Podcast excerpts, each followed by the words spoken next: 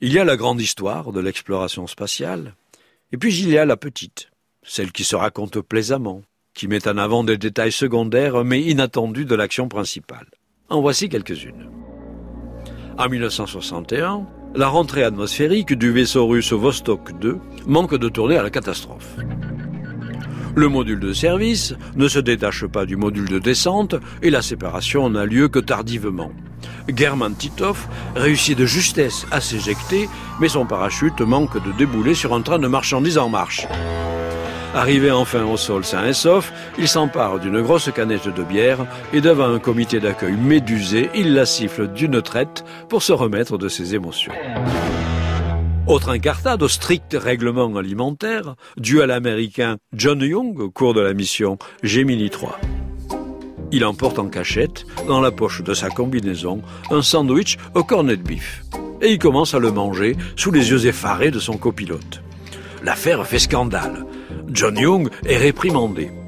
Ce qui ne l'empêchera pas, quelques années plus tard, de commander la mission Apollo 16, au cours de laquelle il va rester 71 heures à la surface de la Lune et après moult rapports et commissions d'experts, le cornet beef sera officiellement autorisé dans les navettes spatiales en 1981.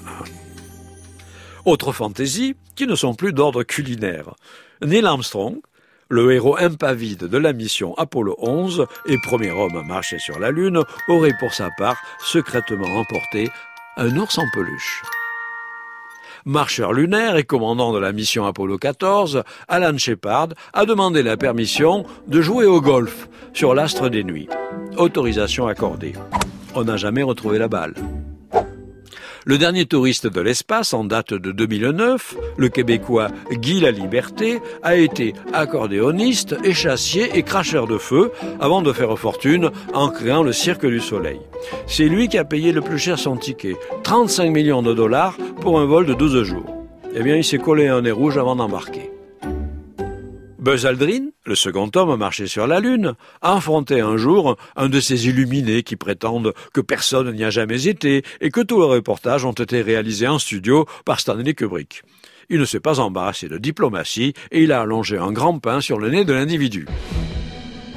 À la fin de la fameuse mission lunaire Apollo 11, quand il s'est agi d'allumer le moteur de remontée vers le module de commande, le même Buzz Aldrin constate que la petite manette du bouton est cassée il y a juste un trou à la place et les connexions électriques sont inaccessibles.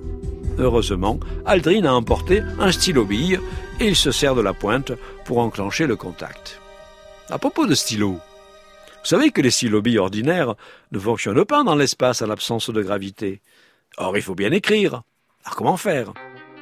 Au départ, Russes et Américains ont utilisé des crayons avec le risque de voir des bouts de graphite se détacher et dérégler l'électronique de bord ou bien finir dans l'œil de l'astronaute. C'est alors qu'en 1965, Paul Fischer met au point un stylo très spécial qu'il vend à la NASA à 3 dollars l'unité. Pas cher, mais l'opération lui permet de faire fortune. Le Fischer Space Pen ne bave pas, ne dérape pas. Il écrit sur toutes les surfaces glacées, grasses ou mouillées. La durée de vie de son encre est de 100 ans. Il peut écrire un million et demi de caractères. Il fonctionne la bille en l'air, résiste aux températures extrêmes comprises entre moins 50 et plus 120 degrés, et bien sûr, il écrit parfaitement en apesanteur.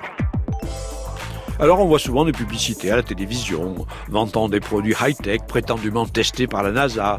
Cela va du coussin à mémoire de forme à la couverture de survie en montagne, en passant par le slip hygiénique ou le ballon de la Coupe du Monde de football 2014. Eh bien, pour le stylo Fisher Space, vous pouvez l'acquérir sans toute confiance le jour où vous ferez du tourisme spatial. Du tourisme spatial? Mais oui, je vous en parlerai dans une future chronique.